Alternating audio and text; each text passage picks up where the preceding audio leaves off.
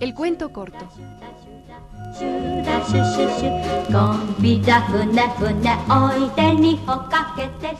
Sueño de la mariposa.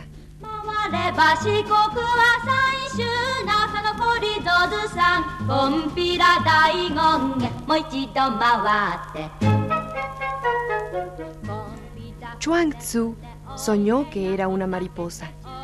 Al despertar, ignoraba si era Tzu que había soñado que era una mariposa o si era una mariposa y estaba soñando que era Tzu.